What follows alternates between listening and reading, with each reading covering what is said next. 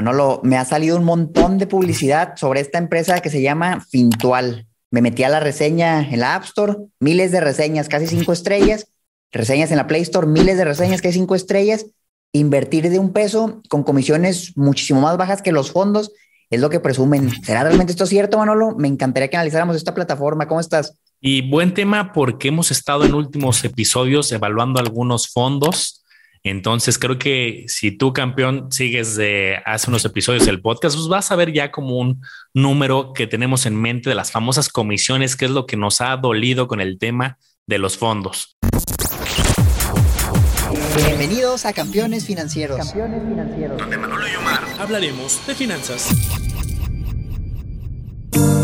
Este episodio está patrocinado por la comunidad privada de Manolo y Omar en Discord, donde vas a encontrar lives mensuales, noticias, reportes de acciones y ETFs, calculadoras privadas y el total acceso para que puedas preguntar lo que gustes a Manolo y Omar. Te invitamos a que te unas. Dejamos los enlaces en la descripción de este episodio.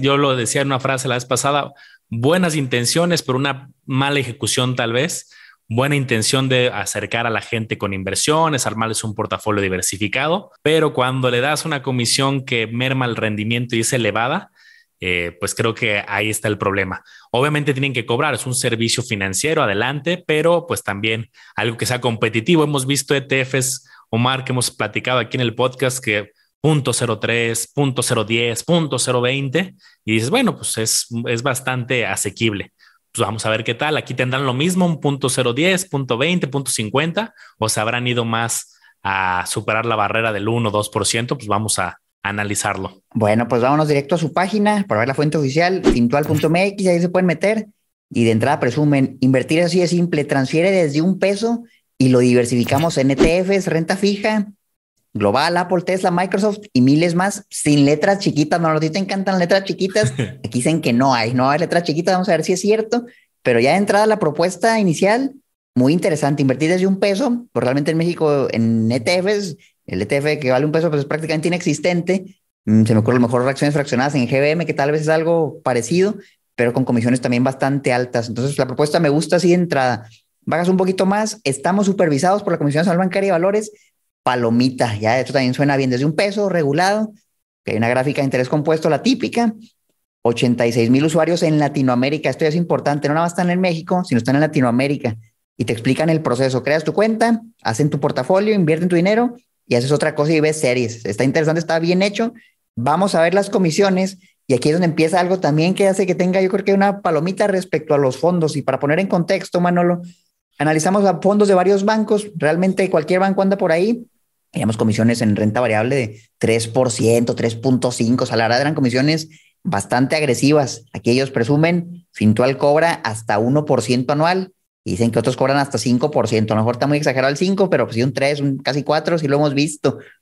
Bueno, pues ¿cómo ves hasta ahorita esto? Bueno, lo regulada, te cobran menos del 1%, invierten todo por ti es de un peso. A ver, pues vamos por, como diría Jack, el destripador por partes. El del peso. Eh, los fondos de inversión usualmente no tienen eh, un, monto grande para invertir. La gran mayoría te permite algunos desde un peso, algunos tres pesos, cinco pesos, y eso porque compras un título del fondo y el fondo a lo mejor nació en un peso y ahorita ya cuesta dos o tres pesos. Entonces, la gran mayoría de bancos te va a permitir invertir en fondos con muy poco dinero y creo que eh, esa no es una ventaja competitiva, sino es una situación de mercado. Regulado, eso pues creo que si no estuviera regulado ya desde aquí, no lo hubiéramos metido como en este episodio y hubiéramos hecho un episodio de empresas eh, foco rojo, ¿no? Porque cuando hablas de fondos, hablas de este, invitar a captar recursos, luego, luego es ver que esté regulado y es una distribuidora de fondos, por lo que ahorita pude leer, entonces creo que ahí pues, estamos bien. Y entonces, eh, la comisión 1%, creo que si me preguntas a mí cuál es la tendencia que he visto del mercado, yo te diría que está muy cercana al 2% cuando administran bolsa de valores. Aquí es una, una propuesta interesante. No es que digas, wow, están, el 5 se me hace extremadamente exagerado, eh, pero yo sí creo que la competencia anda como en un 2, entonces pues vamos a echarle un ojo porque sí está un poquito más eh, competitivo. Mira, Manolo, ahora buscando, como te comentaba al inicio, mira nada más, esto es la App Store tiene 3.800 reseñas, 4.8 estrellas, número 47 en finanzas. Estamos hablando de que miles de usuarios la han descargado. Si nos vamos a la Play Store, para los que tienen Android, lo mismo, 5.800 reseñas, 4.8 estrellas. Parece que a las personas les gusta el producto. Ahora, que les guste no quiere decir que sea bueno, y aquí en este episodio lo vamos a desmenuzar todo. Si te metes a, su página, la verdad es que es muy informativo todo lo que hacen, te ponen sobre su estrategia de inversión. Y mira, nada más, yo he visto pocas plataformas que te ponen tanta información sobre cómo invierten, que los pilares de su filosofía de inversión, la estrategia de inversión, y viene todo aquí desglosado. La verdad no lo vamos a poder cubrir todo porque es, imposible, es demasiada información, pero se ve que sí hicieron su tarea, que sí investigaron, que pusieron datos, etcétera, para desarrollar su modelo. Ahorita vamos a ver si les ha funcionado bien, pero entrada, pues me gusta, me gusta la transparencia, me gusta, vienen hasta algunas ecuaciones del bar, etcétera. Esto ya es muy técnico. Se ve que por lo menos tienen la teoría y saben lo que están haciendo.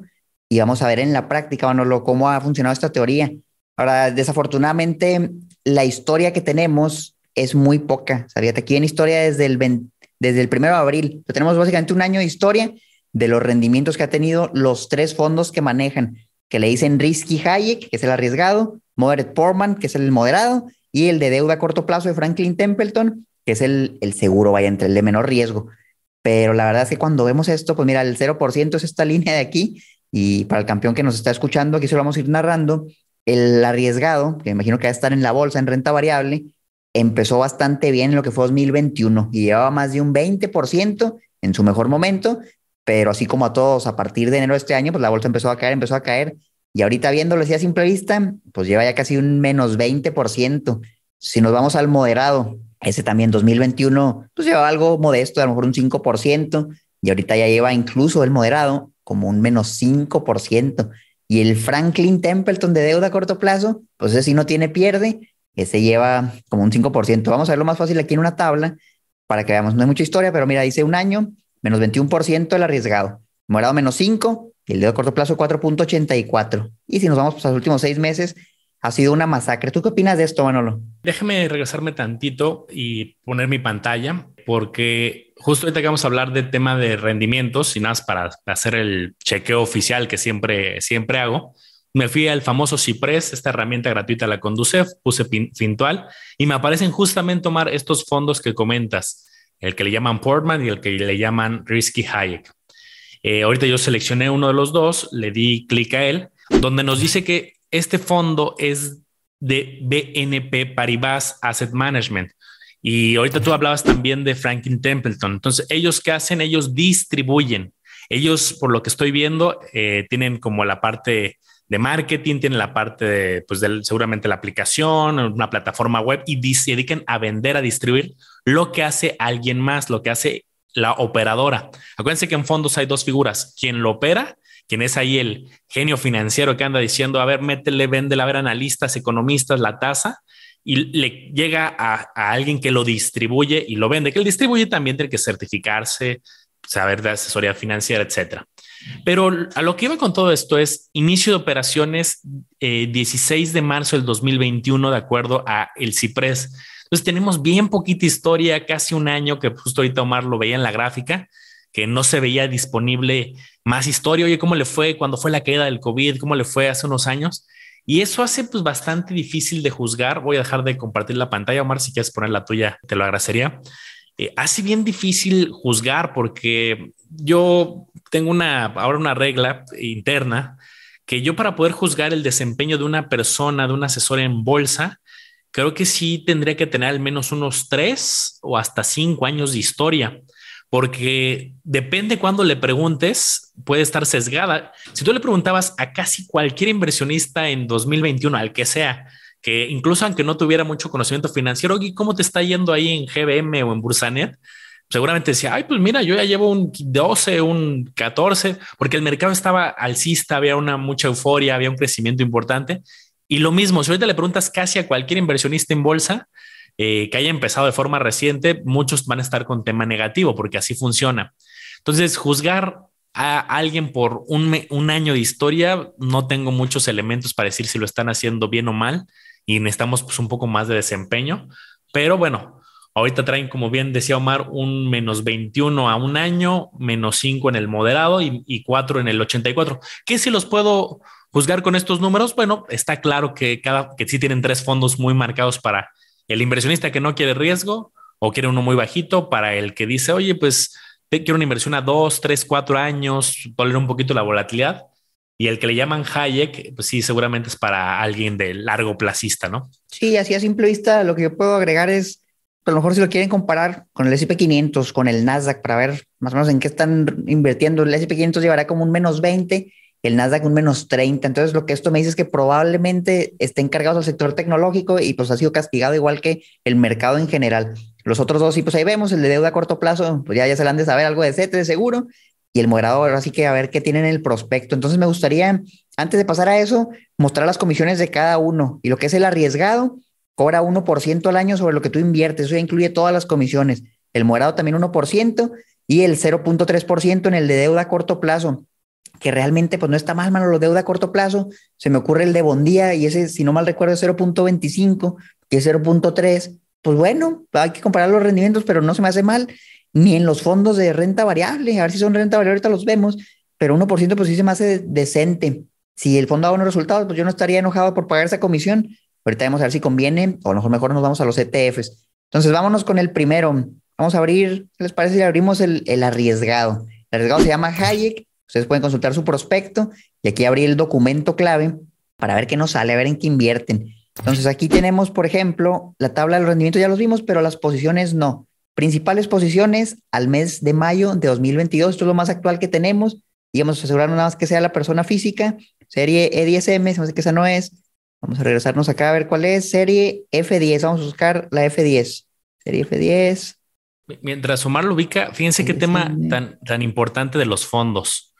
Va a haber muchos documentos, pero tú tienes que buscar el que te corresponda con tu serie. ¿Qué es eso? Eh, hay serie para personas físicas, para gobiernos, para empresas, para quien no paga impuestos, como alguna fundación, alguna universidad pública. Eh, entonces, si tú ves rendimientos o comisiones de una serie que no te corresponda, puede que estés viendo información equivocada en rendimientos y en comisiones. Hay un buen tip que les puedo dar. Excelente consejo. Y aquí encontramos el que nos corresponde a personas físicas. Y mira, de entrada lo que estoy viendo son ETFs. ETF Tech, son ETF tecnológico. Otro ETF, ETF, son puros ETFs realmente. Poquito de deuda gubernamental, pero es mínimo. ETFs de China, ETF global. Tendríamos que ver de uno por uno. Pero viéndolos a simple vista, lo que esto me dice es que está, está cargado justamente a tecnología ETF Tech, ESGV, lo podemos buscar así rápidamente a ver qué nos sale de Vanguard, acciones de Estados Unidos. Renta variable, es pura renta variable básicamente, con bien poquita deuda. Ahí en el sector, Omar, yo creo que hay, hay una muy buena pista en el gráfico del sector de en qué, invierte. Mm, tal cual, mira, pues aquí está, platícanos esta gráfica, Manolo. Eh, afortunadamente algunos fondos te ponen gráficos de pastel donde te van a indicar a qué está más cargado y aquí es 47% a tecnología de la información, casi un 10% en consumo discrecional, eh, telecomunicaciones casi 7%, salud 8,76%, servicios financieros. Hay buena diversificación que invierte en muchos sectores, pero casi la mitad, un poquito menos de la mitad, lo cargaron a tecnología. Oye, que tiene energía, sí, que energía le ha ido muy bien ahorita en los últimos este, meses, unos 73% del fondo, pues casi no va a impactar.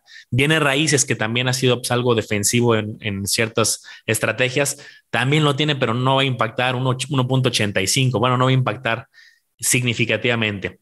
Entonces, creo que es un fondo muy cargado a un sector, como suele pasar en muchos fondos de la Bolsa de Estados Unidos, porque hay muchas empresas tecnológicas pero pues sí tiene su cierta diversificación en otros sectores también. Miren, y vemos nombres populares estos, hemos mencionado el, BGT, el QQQ, meramente tecnológicos, el BT es el de todo el mundo, entonces ya nos dimos una idea. Ahora vamos a agarrar uno, por ejemplo, el QQQ, que sé que la comisión no es la más barata, y vamos a ver cuánto nos cobra. Ponemos aquí expense ratio para compararlo. Por ejemplo, el QQQ cobra el 0.20%. Entonces, pues dices, bueno, ¿quién están cobrando cinco veces eso? Pero pues si están haciendo alguna diversificación en más ETFs y aquí ya dependerá de la habilidad del gestor, pues cómo lo distribuya para dar buenos resultados. Viendo así esto a simple vista, la verdad es que no se hace tan mal, Manolo, la comisión entiendo que sea más alta, pero pues también tienen muchas cosas. Lo que sí, por ejemplo, es, oye, pues si vas a comprar el BT, estás comprando todo y lo estás comprando el QQQ, amplificas más lo tecnológico, entonces pues habría que darle tiempo al gestor. La verdad es difícil decir, oye, esto va a funcionar o no va a funcionar. Pues tal vez sí, o tal vez no. Lo que sí es que pues, la comisión que traes campeón sí va a ser mucho más alta que si tú compraras los ETFs que te gusten de aquí, los dejaras ahí en tu casa de bolsa y listo. ¿Cómo ves el fondo arriesgado Hayek, Manolo, de Fintual? Creo que voy a reflexionar como lo he hecho en otros fondos. Los fondos son un instrumento noble para quien no tiene tiempo, para quien no quiere meterse a tanto detalle y dice, a ver, yo la verdad, siendo honesto, no me voy a meter a analizar eh, los mercados, analizar las noticias, a ver qué trae el fondo. Me da pereza el tema de operar un ETF, porque aquí ya, sabemos la exposición a qué, a qué, qué, tipo de sectores busca exposición y seguramente habrá ajustes estratégicos, pero un inversionista que quiera tener exposición puede ir y buscar los ETFs y, ah, quiero exposición a tecnología, a consumo y hasta tú podrías hacer tus propias tesis. Oye, a mí sí me interesa tener más exposición al sector de energía y de bienes raíces. Bueno, pues compro un poquito más pero el 1% me gusta en cuanto a eh, que no es una comisión tan abusiva como hemos visto. No, no es una comisión abusiva, es una comisión que se me hace justa inclusive, eh, comparado con luego un 3%, 2,80, 2,50 que sí hemos visto en otros bancos. Entonces, la verdad es que yo no lo compraría porque una, a mí me gusta tomar el control y yo prefiero meterme a los ETFs por mi parte. Dos, este, hay muy poquita historia como para juzgar y decir, ay, pues sí, sí me voy a meter porque he visto que el gestor ha tenido un buen desempeño, no tengo tanta información, pero creo que lo que da lugar a este, este episodio, este fondo es, pues no está mal, echémosle un ojito, vayamos viendo cuando tengan más historia en varios meses cómo le va eh, y ya luego lo comparamos con otro tipo de índices, otro tipo de fondos. Me interesa aquí, dice, eh, usualmente me gusta leer este, el régimen y política de inversión pero lo malo es que casi siempre es muy abierto. De te dicen, puedes invertir en, lo que sea, o te dan porcentajes muy abiertos que pues, realmente no nos sirven de mucho, pero lo que me gusta es que ponen el índice de referencia y dice que su base va a ser el S&P 500. Se están comparando con el S&P 500. Entonces, ¿cuál es el objetivo del gestor? Pues tratar de vencer al S&P 500. Si no lo logra, pues ya se la saben, van y compran el VO, el IBB, el SPLG, cualquiera de esos y probablemente les vaya mejor en caso de que el gestor no lo logre. Pero bueno, vámonos al otro, Manolo, que tenemos dos más todavía. Este se llama el Portman, es el que ellos llaman como moderado. Igual tenemos que buscar la serie, es la F10, y vamos a bajar aquí un poquito hasta que la encontremos. Vamos para abajo, aquí está ya el F10 para personas físicas. Vamos a ver qué es lo que están haciendo ahí. Tenemos las posiciones igual a mayo 2022 y aquí entrada fondo de deuda, 39%, tracks gubernamentales, UITRAC, 28%, pura deuda, ETF de deuda flotante también, poquito de renta variable. Mira, este es un mix 9%. El VGT, se fueron agresivos, fíjate, de deuda, no a los vgts directo al, tecnológico. ETFs de economías emergentes, más de tecnológicas, ETF de China, deuda gubernamental, pero ya esto en porciones simbólicas. Yo diría a partir de, vamos a decir, un 15% tecnologías, 5%, 10% emergentes y el resto en deuda. Sí, suena algo moderado, es un mix que ha funcionado bien respecto a invertir, por ejemplo, todo en la bolsa. Pues aquí el rendimiento lo tenemos incluso pues casi cero. O sea, realmente comparando el menos 27 con un menos 3, pues yo creo que este fondo ha dado un resultado bueno, tomando en cuenta cómo está el mercado en general. Ese no me eh, encanta. ¿eh? ¿Cómo lo ves tú? Porque la principal posición de este que estamos viendo es otro fondo. O sea, es como un Inception que luego hemos platicado, el fondo que invierte en el fondo y ese fondo invierte en más fondos, ¿no? Podría ser, ¿no? Entonces, es como el fondo, casi un 40% está invertido en un fondo de deuda que ahí también viene el nombre, y ese fondo tendrá comisiones, ese fondo de deuda. Eh, entonces, ellos te cobran la comisión del 1%, pero aparte invierten en otro fondo que también está teniendo comisiones. Entonces, ahí hay como una, usualmente cuando es fondo con fondos, hay varias capas de comisión y eso pues puede hacer que merme un poquito el rendimiento. Está muy concentrado tío, a otro fondo y de ahí pues, sí trae que el UdiTrack, que también lo puedes comprar tú directamente y el te sale creo que bastante eh, asequible, un 0, creo que es 0.25 también de, de comisión, ahorita lo checo bien, pero el otro me parecía un poquito más activo, con más gestión y este se me hace un poquito más, ah, pues compramos otro fondo y, este, y, y concentrar en, más, en menos instrumentos. Sí, a mí nunca me ha gustado esa idea del fondo que invierte en fondos. Yo siento que es como un plan con maña y no soy muy partidario de eso. Pero pues bueno, eso es lo que hay. Igual, según esto, la comisión máxima es del 1%, que es lo que te cobran. Y ahí se supone que hay incluido todo eso. Entonces, pues bueno, ese es el moderado. Este a mí no me gustó tanto. Yo también creo que hay otras maneras de hacerlo y siento que se complica mucho Y yo no sé tú qué opinas de esto, Manolo, pero yo siento que los gestores de fondos de inversión lo hacen complicado a propósito para que la persona lo vea y diga, híjole, pues este cuate invierte en ETFs de China y de emergentes y tecnológicas y en deuda. ¿Cómo voy a hacer eso yo? Cuando realmente mucho de eso lo encuentras tal vez en, un solo ETF que ya viene diversificado o en un par de ETFs que probablemente no es tan complicado. Pero cuando ves los prospectos, pues yo a veces digo, oye, pues este cuate a lo mejor estuvo horas y horas armando un plan o a lo mejor nada más dijo, oye, pues métele poquito aquí, poquito allá para que se vea complejo y que la persona se, se sienta que, que tenga demasiada información, que necesita la ayuda de un experto. No sé tú cómo ves esa. Yo siento que sí hay todo plan con Maya en esto. No, creo tanto porque siendo honesto, no, la gente no llega a meterse tanto desafortunadamente a, a, leer los prospectos y a ver las carteras semanales. Yo sí creo que normalmente son equipos en la mayoría, no, estos no los conozco en particular los gestores, pero sí me ha tocado eh, conocer a gestores, a otros departamentos de fondos de inversión. Yo trabajé cercano a varios equipos en su momento. Y si es un equipo grande, y luego son detallitos, por ejemplo, ah, es que encontramos que en este momento el ETF de China tiene una subvaluación, ya sacamos su valor intrínseco y en este momento tiene una desviación de tanto que vemos que puede tener un, o sea, son como pequeños detalles que por eso luego puede haber dos o tres posiciones muy parecidas que con una persona normal lo resolveríamos muy fácil, ¿ah? pues compro un solo ETF y ya. A lo mejor ellos sí, dado que tienen gente de tiempo completo, ¿no? Que está ocho horas pues viendo ahí los monitores, el mercado, evaluaciones, leyendo reportes, puede encontrar esa pequeñña oportunidad que a lo mejor va a dar un punto 10% más el hecho de haberse metido uno específico por una subvaluación temporal, algo así. Y, creo que va más por ahí, eh, porque digo, yo no creo que la gente llegue a este detalle. Ojalá no es lo que queremos lograr, Omar y yo, que un día todos digan, a ver, eh, déjame ver el prospecto, tus comisiones, tus series, compararte contra el mercado y ver cuál es el ETF equivalente. Pero este, yo creo que va por ahí me hace mucho sentido lo que dices y yo les diría alguien más caso a lo que dice Manolo que a lo que yo pensaba, porque sí, sí tiene mucho sentido. Tristemente, la mayoría no vamos a ver esto. Entonces, vámonos al que queda. Nos queda el de deuda a corto plazo de Franklin Templeton y vamos a ver qué es lo que están haciendo aquí. De entrada, este es el único que lo ha logrado en lo que va el año. Ha tenido un rendimiento positivo. Desde el inicio, bueno, tiene muchos números aquí de diferentes series. Tendríamos que buscar cuál es la de persona física. Vamos a ver si aquí no la ponen y si no casi sale, si nos vamos aquí, es la BF1, la que vamos a estar viendo, BF1, que es la primera, BF1. El rendimiento, por ejemplo, desde el inicio 5%, los últimos cinco años anualizado 5%, los últimos tres años 4.55. Si te quiere decir, por ejemplo, lo que va el año, 1.86. Fíjate, hasta tiene rendimiento positivo. Ahora que tú puedes decir, oye, pero pues en CETES me hubieran dado más, si no lo hubiera puesto en CETES, pues sí, si te hubieran dado y mucho más en, en lo que va el año, a lo mejor es hasta el doble te hubieran dado.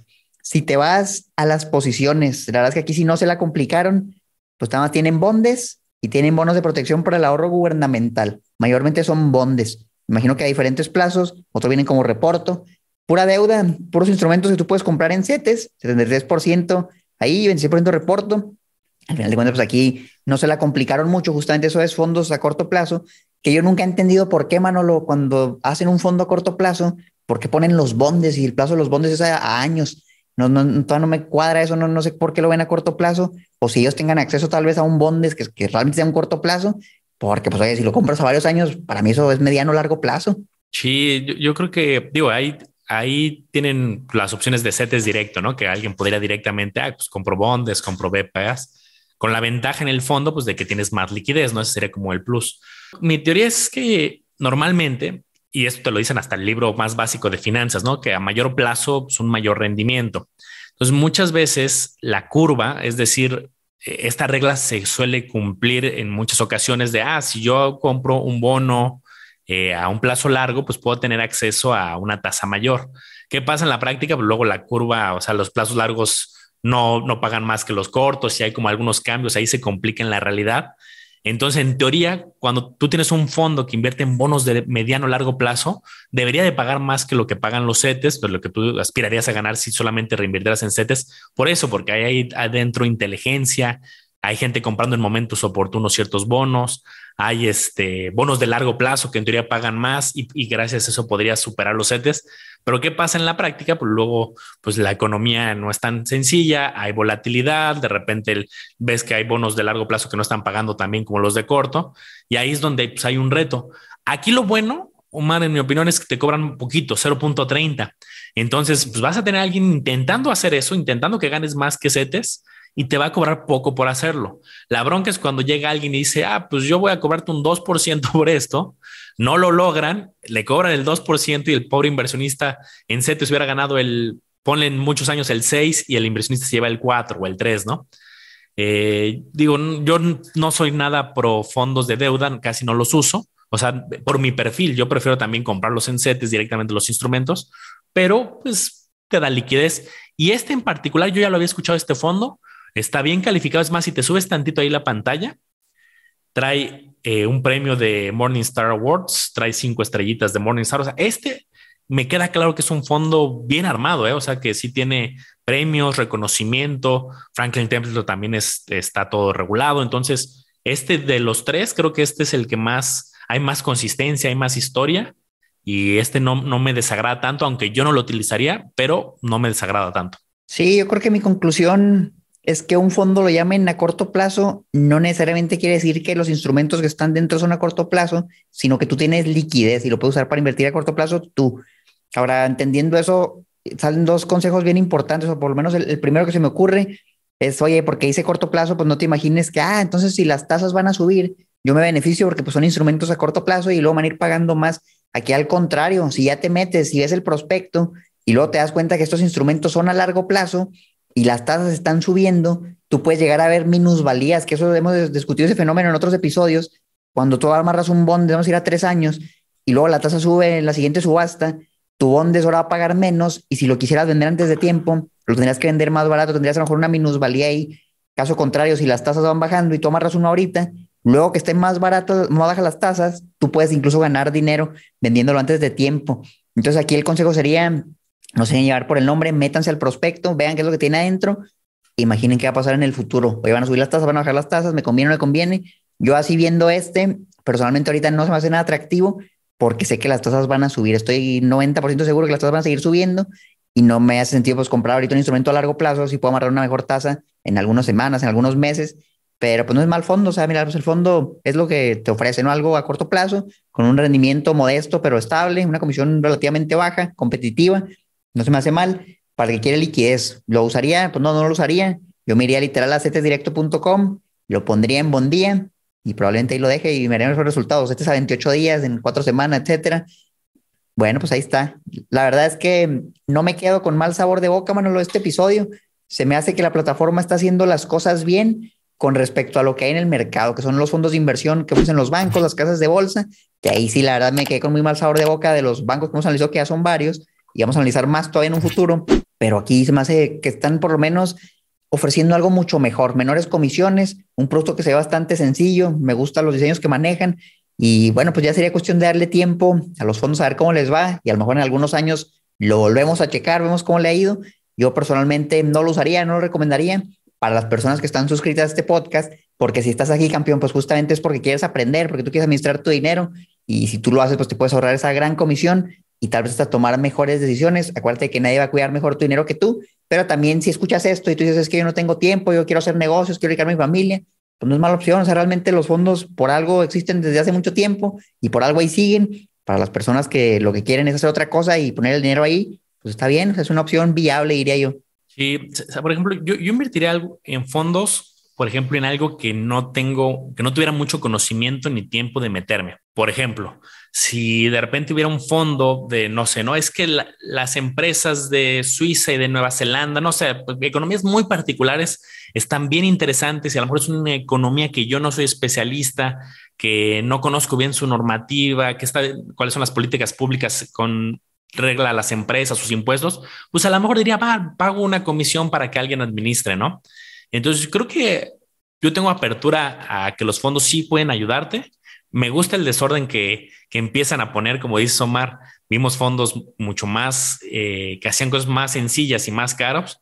Entonces, ojalá que este sea el principio del desorden, donde de repente diga otra empresa, ah, caray, no sé, en un GBM, un bancote, alguien diga, un G, un G banco, diga, ah, caray, ellos ya tienen una comisión del 1 y nosotros la tenemos del 1 y medio, ¿qué tal si la igualamos? Y de repente llega alguien más y qué tal si es 0.80?